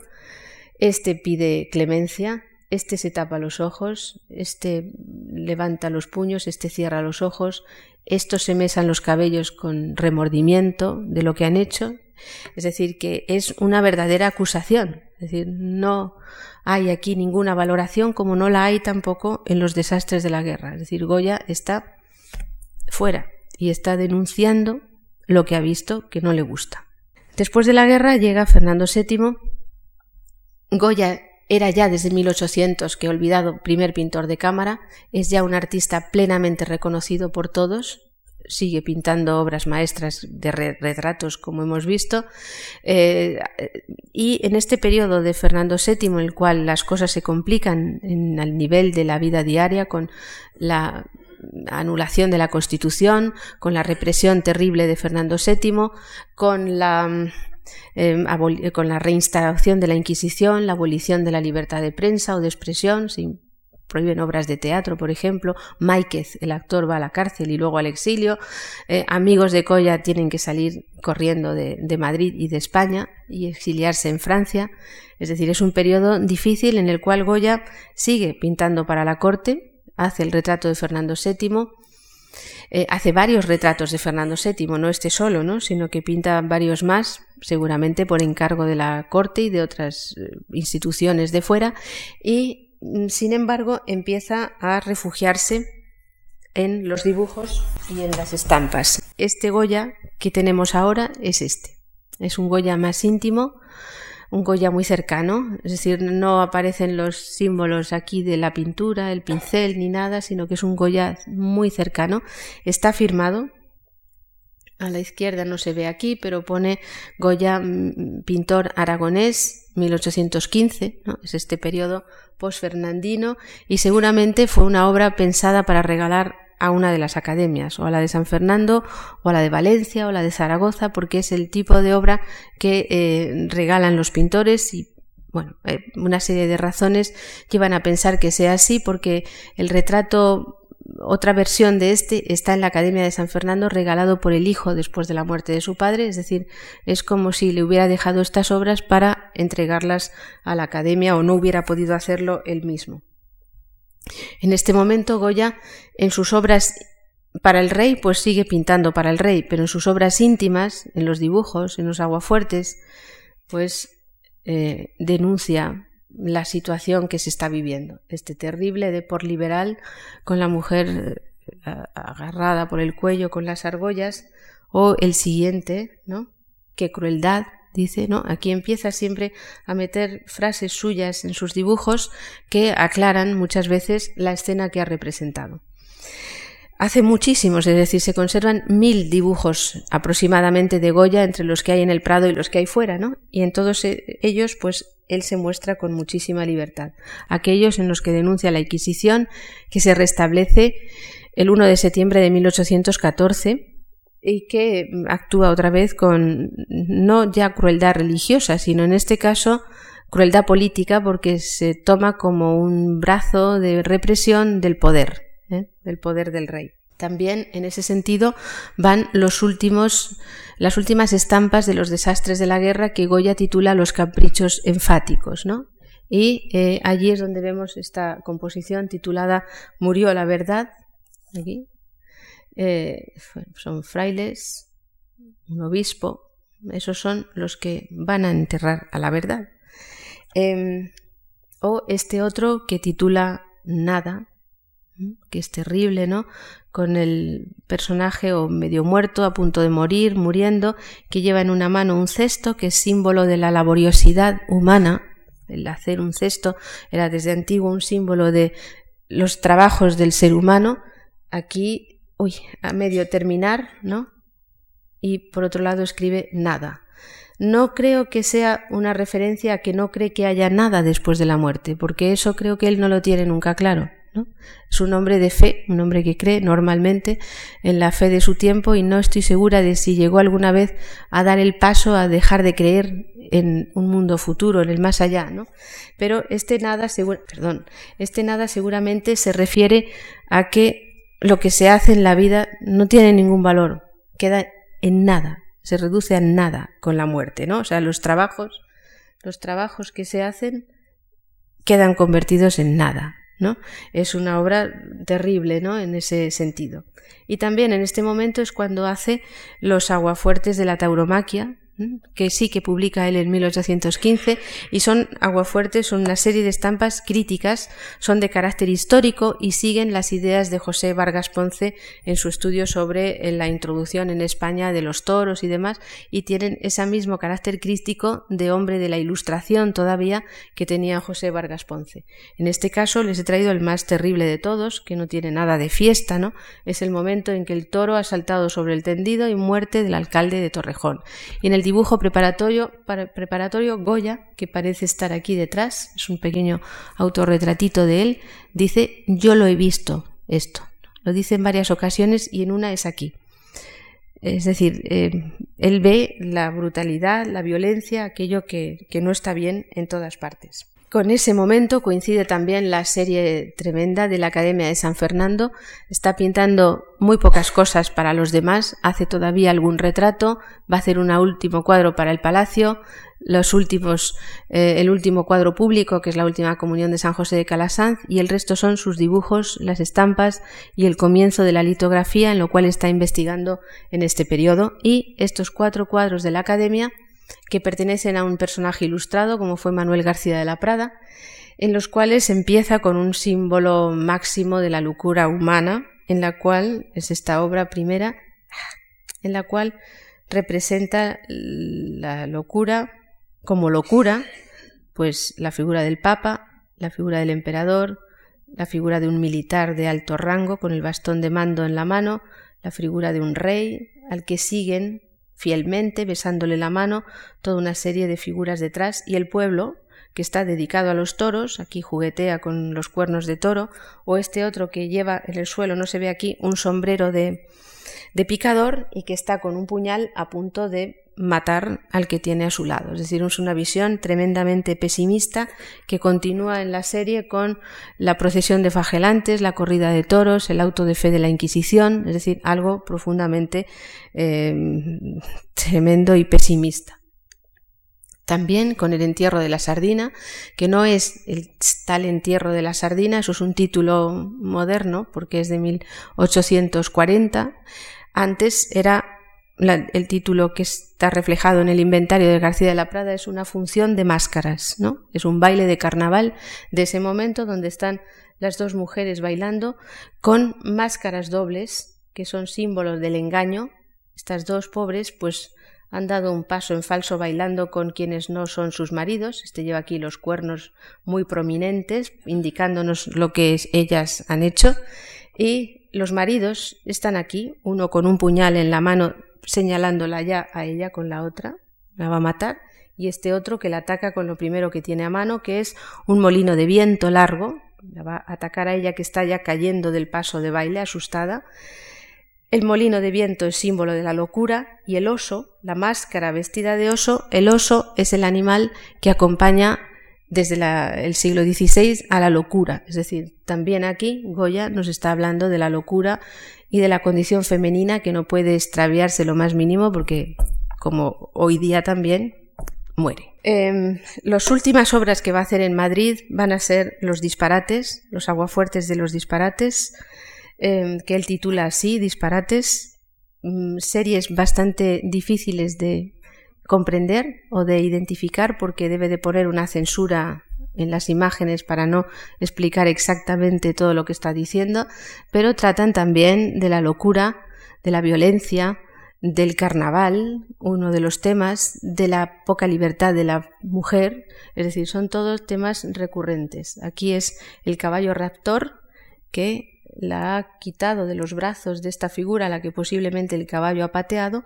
y se la lleva con él. Es una imagen muy bella, ¿no? Eh, grande, preciosa, toda en rojo, que luego va a pasar a la plancha, ¿no? Es un Goya en este momento de nuevo grandioso, es decir, nunca es, hay Goya pequeñito, Goya sucio, Goya eh, de, poco, de poco ímpetu, ¿no? Si Goya siempre tiene una expansión mm, que entendemos como universal a través de la forma monumental y majestuosa, ¿no? Vuelve a aparecer el infierno en una serie de dibujos y de una litografía que se titulan ahora Camino a los infiernos y es como una cabalgata infernal, ¿no? De figuras maléficas que llevan eh, cogido a este ser desnudo arrastrándole hacia un destino bastante negro, ¿no?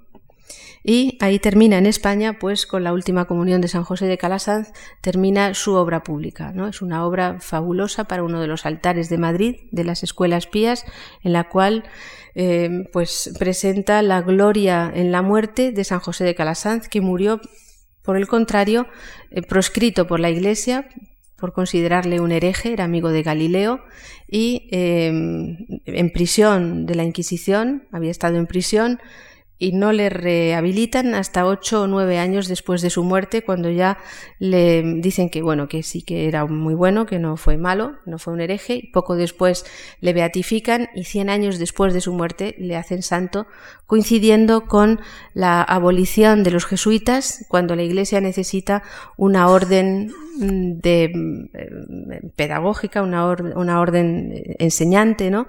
Y buscan a ver quiénes pueden ser, y está San José de Calasán, y es el que toma la antorcha de San Ignacio de Loyola y es el nuevo santo que eh, se dedica a la, a la, pedagogía de los niños.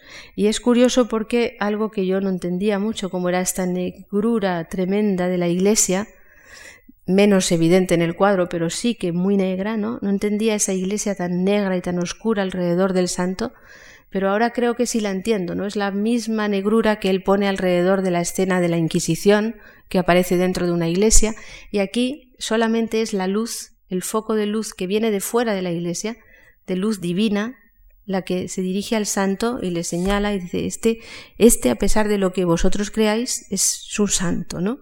Y es realmente una obra también, como todas las suyas, tremendamente pensada.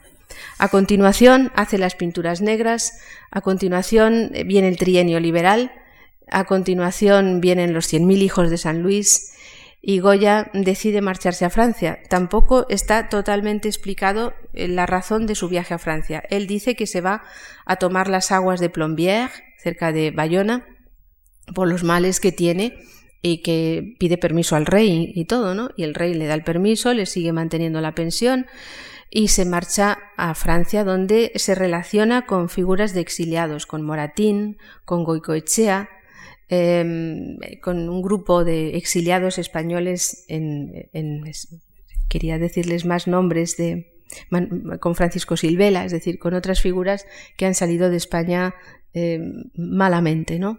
con Fernando VII. En ese periodo de Burdeos, bueno, este es el, el, punto de inflexión entre España, donde vuelve a tener una nueva enfermedad muy grave en 1819, de la que sale, y a partir de ahí ya es Francia. En Francia em, es un artista desconocido, es decir, allí no puede ni siquiera vender sus obras. Aquí, en este retrato de José Joaquín María Ferrer, que es un político español en el exilio en París, Goya se dirige a él, le envía una carta tremenda, ¿no? Diciéndole que tiene ideas ahora buenísimas, le manda su serie de los toros de Burdeos para que se la venda, pero este hombre no le hace ni caso, ni siquiera le contesta, ¿no? Y eh, Goya no puede vender sus obras, vive con las, con el dinero que ha ido reuniendo a lo largo de su vida, está bien, en buena situación, pero realmente eh, es un artista ya privado. Todo lo que hace es para él. Los retratos que hace para sus amigos seguramente no los cobra, son retratos de, amistad, como el de Moratín, por ejemplo, y eh, en este momento es donde él se dedica ya definitivamente al dibujo y a estas pequeñas miniaturas que dicen una carta que son completamente nuevas, donde ha dejado a un lado los pinceles de Mengs, es decir, lo terminadito de las miniaturas de su tiempo, y se inclina más por Velázquez, dice él mismo. Y aparecen una serie de cabezas expresivas, de composiciones en las cuales estamos viendo sus temas de siempre, sus ideas de toda la vida, eh, la violencia también, el, el, desastre que supone el no enseñar a los niños desde la infancia, el no darles una educación eh, como se merecen, sino dedicarles al trabajo, que para él en la infancia es algo que no debe de ser en los niños, ¿no?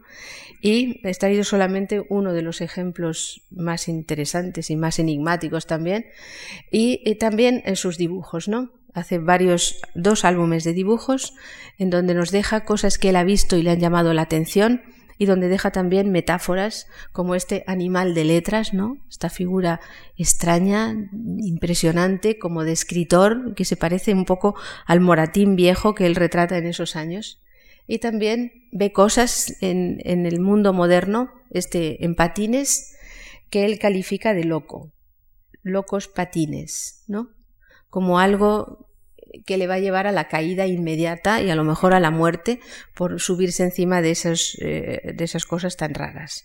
O este último, que es la última obra que les he traído, en donde realmente estamos ya ante el artista mm, más moderno, ¿no? El que se ha olvidado de todo lo que están haciendo en ese momento Angre y el David Viejo y todos los franceses de ese periodo, y él va por su camino de seguir siempre escarbando en lo que es el ser humano, en cuáles son sus terrores, ¿no? Eh, sus miedos, Mm, y también su ternura, su solidaridad, su cercanía, ¿no? Goya es un hombre tremendamente cercano a nosotros, ¿no? Nos representa con una cercanía tremenda. Y no de un modo realista, porque no podemos decir que esto sea una copia directa de la realidad.